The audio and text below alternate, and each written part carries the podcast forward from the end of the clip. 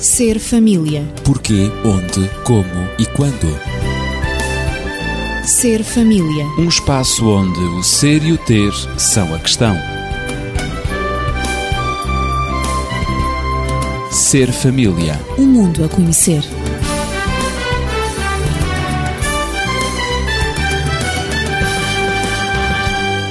O espaço Ser Família está aberto para si.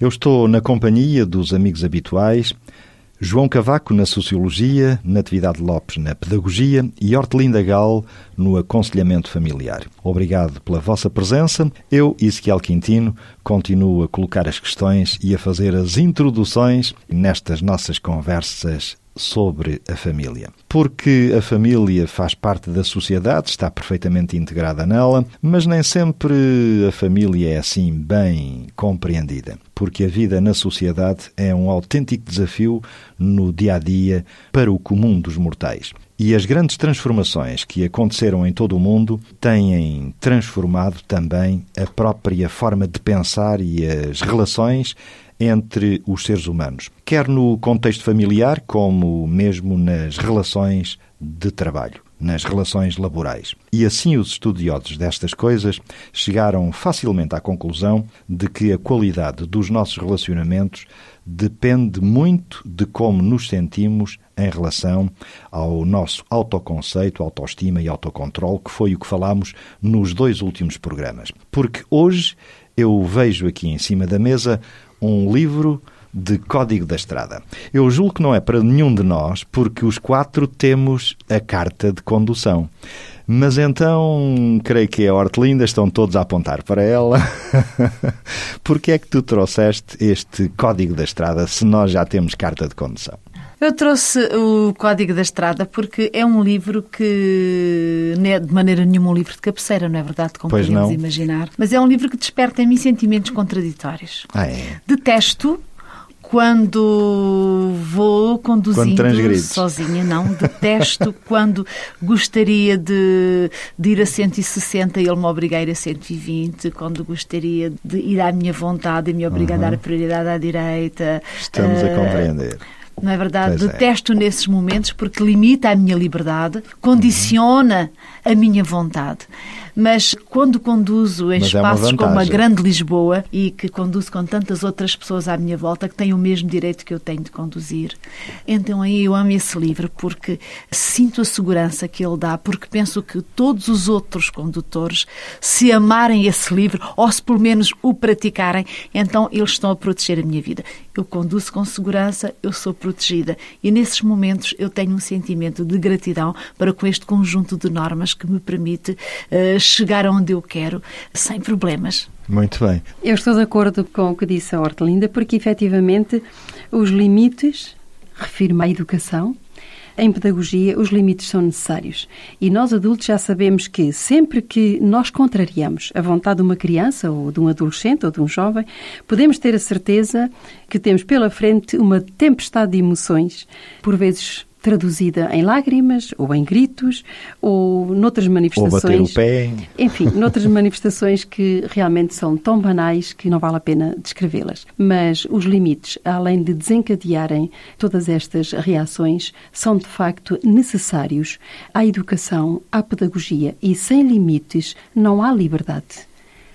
E sem limites o ser humano também não pode crescer, não é? Não pode crescer. E precisamente... Eu estou a lembrar-me da fasquia no salto em altura, por exemplo, no desporto, no atletismo, em que é um limite, mas é um limite que tem de ser ultrapassado. Neste caso, tem de ser ultrapassado mesmo à tangente, sem o fazer derrubar a fasquia. Também as regras, muitas vezes, porque creio que é disso que se trata no programa de hoje, não é? Uhum. Com o Código da Estrada, as regras ajudam-nos a vivermos, por vezes, no limite, mas sem transgredir mas no limite, operando e aplicando as nossas capacidades, entenda-se, não é? Efetivamente, o trabalho do educador é, de facto, lidar com esses limites, é saber colocá-los de uma maneira inteligente e é saber também criar estratégias para lidar com esses limites, torná-los compreensivos, sobretudo aos seres, às crianças, aos adolescentes que estão em desenvolvimento e que procuram a sua identidade e também a sua liberdade. e a segurança também para a vida deles. Portanto, pedagogicamente, temos que encontrar estratégias para passar, transmitir esses mesmos limites, não como impedimentos ao desenvolvimento ou à felicidade de alguém, mas como normas de segurança, como a Hortelinda referiu. Eu, ao saber que estou dentro dos limites, eu sinto-me segura e, portanto, os limites são necessários a uma educação para a liberdade. Regras e normas que, afinal, são balizas para nos indicar o caminho, não é isso? Exatamente. Podemos imaginar que nos encontramos num deserto. Não temos nem mapa, uhum. nem bússola. Como o que orientar, fazemos, como é? nos sentiremos, completamente perdidos. E é assim que se sente perdida uma criança que não tem limites, que não tem orientações, que lhe indica o caminho que ela deve seguir e para onde ir e para onde não deve ir. Portanto, os limites dão sobretudo segurança. E sem segurança não há crescimento. O código da estrada é como um itinerário, não é? Marcado já. É por isso que a criança, quando nós estamos a orientá-la, ela atinge um certo ponto da execução do seu desempenho e a um dado momento ela pergunta: e agora? Por isso, ela sente a necessidade de uma orientação.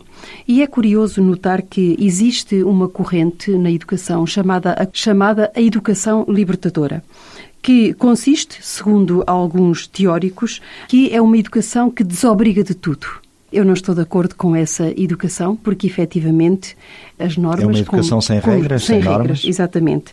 Porque a educação que nós preconizamos é aquela em que o, o educador deve despertar no educando um diálogo interior e interior e constante entre a liberdade e a disciplina, entre aquilo que é a liberdade e as normas. E a própria responsabilidade, não E será? a própria responsabilidade. Uhum. Quando os educandos sentem a liberdade, sentem a disciplina em plena liberdade e compreendem as normas, eles sentem-se projetados na sociedade e sentem-se a viver a cidadania em pleno.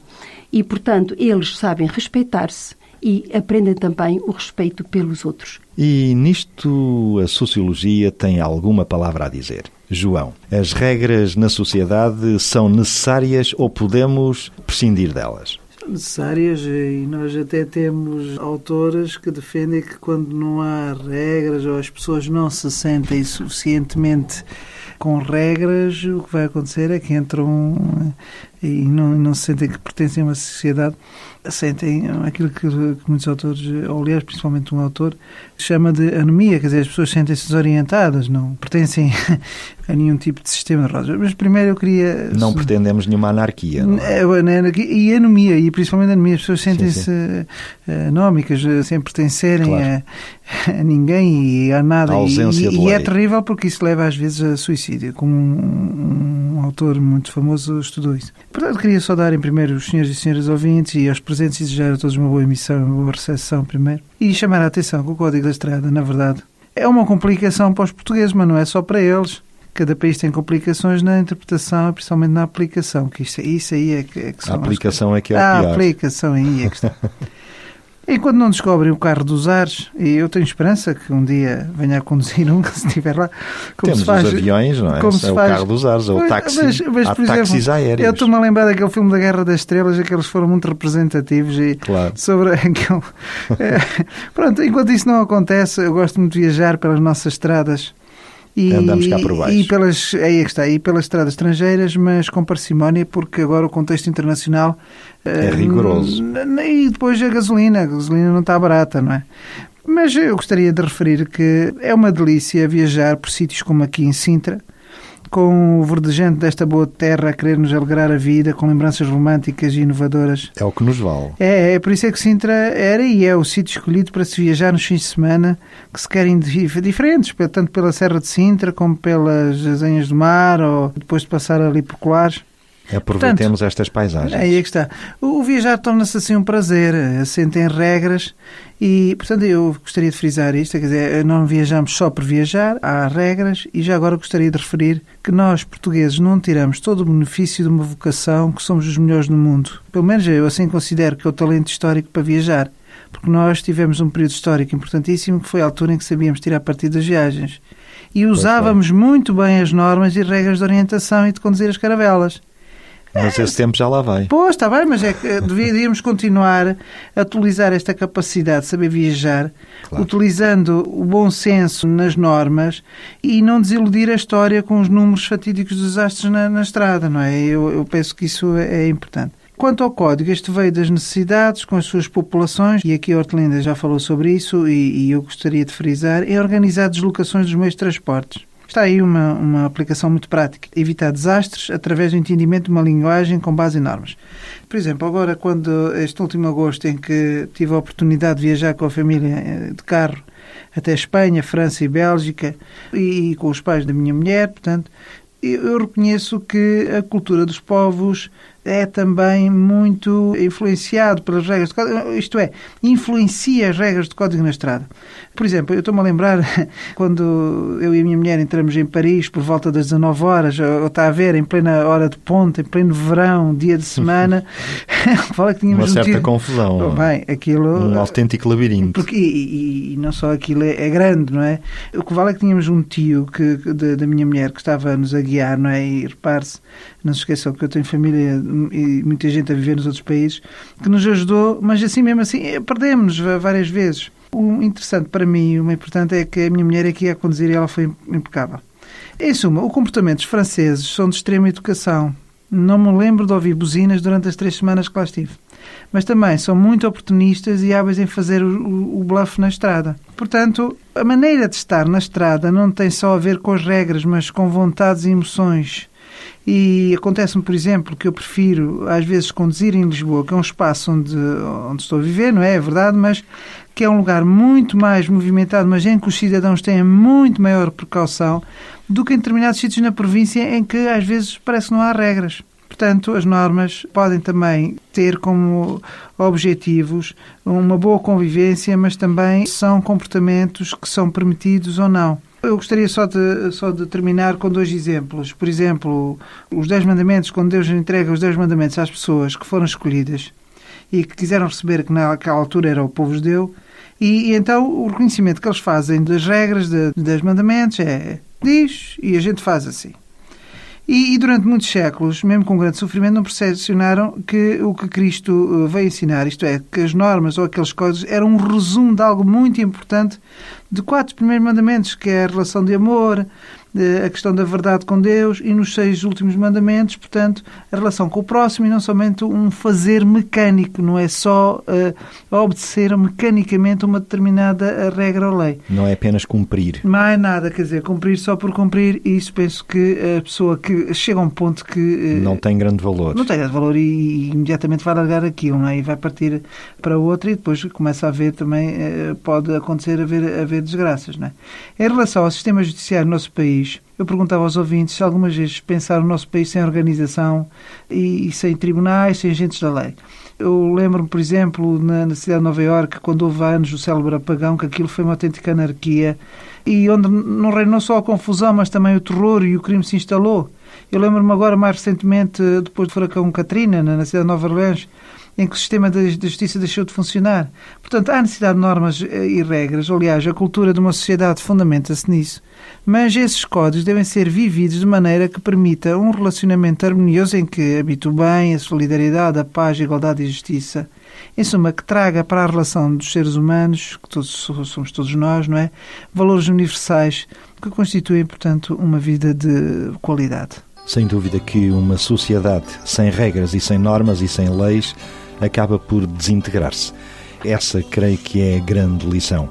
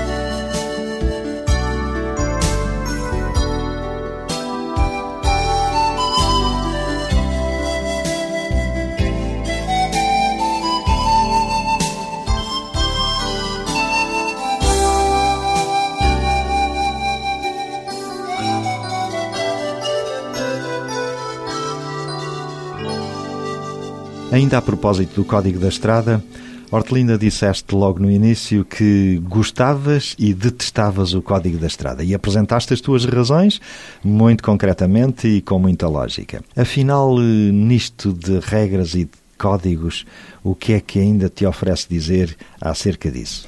Não quer dizer que, na realidade, hum, as regras são sempre algo que se opõe ao desejo natural. Geralmente a regra, o limite, contraria um pouco o desejo, mas essa é talvez o, o, a função mais fundamental da regra.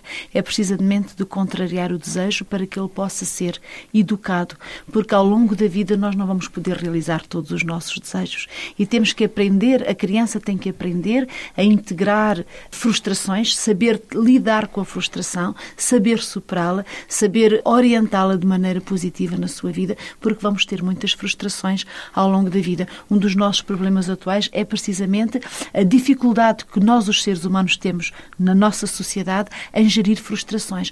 Queremos que temos todos os direitos e que os nossos desejos devem ser todos satisfeitos. E isso denuncia uma ausência de regras na educação.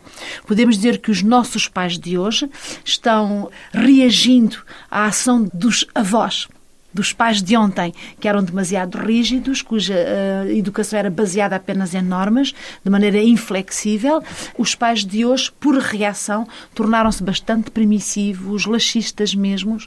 E Vão para o outro extremo. É? Exatamente. Pensam que promovem a felicidade dos seus filhos, satisfazendo-lhe todos os desejos. Ora, é precisamente o contrário que acontece. É o limite, a interdição que realmente educa, ajuda o desejo a realizar-se mais tarde de maneira madura. Portanto, as normas são essenciais ao desenvolvimento e ao crescimento. E ajudam a capacidade também de adaptação, julgo. É? A adaptar-nos, porque a vida é assim, feita de claro. perdas e de ganhos, de coisas boas e coisas más, e temos que aprender a integrar e a gerir as duas coisas. E aprende-se isso também em sociedade, não é, João? Sem dúvida, porque eh, as relações familiares dependem de normas ou regras pré-existentes. Portanto, são os valores que têm significado, é aquilo que é permitido, aquilo que é proibido para aquela família, mas ao mesmo tempo diferencia de outras famílias, o que faz interagir com o meio ambiente exterior. Portanto, as normas e regras não é só para um casulo fechado de uma família, para, para um, para um gueto, para um, é? um gueto, mas é também para interagir com outras famílias, é, porque há diferenças, não é? Tanto não basta que existam normas e regras, é necessário também que estas estejam aplicadas à experiência prática do cotidiano e isso vai ajudar muito as expectativas, não é? Mas, por sua vez, não há normas efetivas se não tiverem capacidade de prevenir e demonstrar as consequências dos desvios quer em termos de controles sociais, ou anemias, ou sanções. Portanto, há as responsabilidades. As normas também têm esse objetivo. Eu vou dar um exemplo. Uma família que não educa as suas crianças sobre os benefícios das regras que existem no trânsito, que nós já há bocadinho falamos, ou mesmo não ensina as regras de um desporto, as sanções que daí advêm tornarão essas crianças de tal maneira desadaptadas em relação aos comportamentos existentes no exterior que vai haver revolta em relação claro. a punições que serão vistas com grandes injustiças. Não são aceitas. Não são aceitas. Uhum. Pior ainda é que no meio disto tudo, o, e eu, eu, digo isso com bastante uh, pesar, não é? Para mim, uh, como pessoa, é que eh, há um fator de desperdício, de não se utilizarem os talentos com uma direção que os torne cada vez mais desenvolvidos e que sejam úteis aos outros. Isso, para mim, é que é, é, é o pior de tudo. Potencializar aí as é capacidades está, e os é talentos. Está, quer dizer, porque as pessoas podem dizer, pá, aquilo, é, aquilo é assim, aquilo é desta maneira, mas quer dizer, o que é que seria aquela pessoa se, na verdade, tivesse tido uma orientação que levasse a ver que no dia a dia perante determinadas normas ou regras, tem que utilizar um determinado comportamento com determinadas expectativas que levassem a um desenvolvimento de todas as suas capacidades. É, pois, claro, com certeza claro. que isso para mim custa-me uh, bastante ver neste contexto. Uh, há a frisar, no entanto, eu gostaria de frisar uh, quatro aspectos importantes que têm a ver com as normas. É que as normas também podem ser pervertidas ou distorcidas. Pois podem. pois. É, é, que as relações não se baseiam só em valores ou permissões ou proibições. Existe também a parte afetiva e emocional. Sem dúvida. Para além dessas relações referidas, existe também o conflito, o consenso e o domínio em que as questões de poder são importantes. Portanto, no Finalmente. conjunto, a Uhum. coesão da família deve-se em parte às regras ou normas que estão mais estabelecidas no âmbito cultural. Mas a união ou desunião, a harmonia ou desarmonia na família também se deve ao entendimento das diferenças através do lado emocional ou pelas expectativas ou pelo poder ou capacidade de negociação que é muito importante na família e que às vezes se perde olhando, olha, simplesmente, em vez de estar-se a negociar, está-se a ver a televisão e penso, "Pô, isto é um exemplo, não é? Ou Claro. está-se a pensar noutras coisas quando se devia estar ali a falar e que se poupava muito e levava a ter-se eh, mais qualidade na vida eh, de relação familiar. Depois da visão da sociologia, temos finalmente, e mesmo para terminar, muito rapidamente, a visão pedagógica. Muito rapidamente, eu penso que muito pior que a fixação de limites claros é as crianças não saberem quando devem parar. E nós assistimos ao comportamento das crianças, mesmo dizendo umas para as outras: para. Porque a criança tem dificuldade em saber parar quando não tem limites. Crianças a quem nunca foram impostos limites referem, na idade adulta, que se sentiram abandonadas na infância. Assim diria que a colocação de limites, de regras, que vai agora potencializar o autocontrolo na criança, deve começar pela criação de rotinas quando ainda se é bebê. Os pais dos recém-nascidos devem realmente criar essas rotinas. É onde tudo começa. Depois, quando a criança atinge os 7 ou 8 meses e a criança já gatinha, deve também limitar-se os desejos da criança e protegê-la eh, de si própria. Porque a criança não vai resistir a explorar os novos territórios e é então que se torna imperioso o estabelecimento de limites por parte dos adultos. Depois, à medida que as crianças vão crescendo, aumenta o número e a variedade de situações em que o controle da vontade é fundamental para que se evitem riscos físicos e também riscos emocionais. Não se trata de criar meninos obedientes e sem iniciativa própria, mas antes trata-se de pretender educar crianças emocionalmente competentes e moralmente desenvolvidas. Por isso, eu repito a educação em liberdade e a colocação de limites em liberdade. Um aspecto que gostaria de referir é que há aspectos do cotidiano que os pais, segundo os pediatras, devem decidir entre si, como seja. As tarefas domésticas que os filhos devem fazer, a mesada, a hora de dormir, o ritual eh, que antecede essa mesma hora de dormir, o que é que se faz antes e depois, o petiscar entre as refeições, por exemplo, as brigas com outras crianças, a utilização da televisão e tantas outras coisas que fazem parte do cotidiano de uma família. Isso deve ser estabelecido entre os pais e depois transmitido às crianças. Portanto, quando se é pai, é pai para sempre. E realmente, quando se forma uma criança e se estabelecem regras, formam-se indivíduos para a sociedade, cidadãos para sempre, bem formados, com valores e crianças que vivem em pleno e que atingiram um desenvolvimento que as torna felizes. Hoje falámos de regras baseadas no Código da Estrada para compreendermos as regras da família e também em sociedade. Estiveram Hortelinda Gal, Natividade Lopes e João Cavaco e Ezequiel Quintino consigo. Neste espaço Ser Família, prometemos voltar na próxima semana. Ser família. Porquê, onde, como e quando. Ser família. Um espaço onde o ser e o ter são a questão. Ser família. Um mundo a conhecer.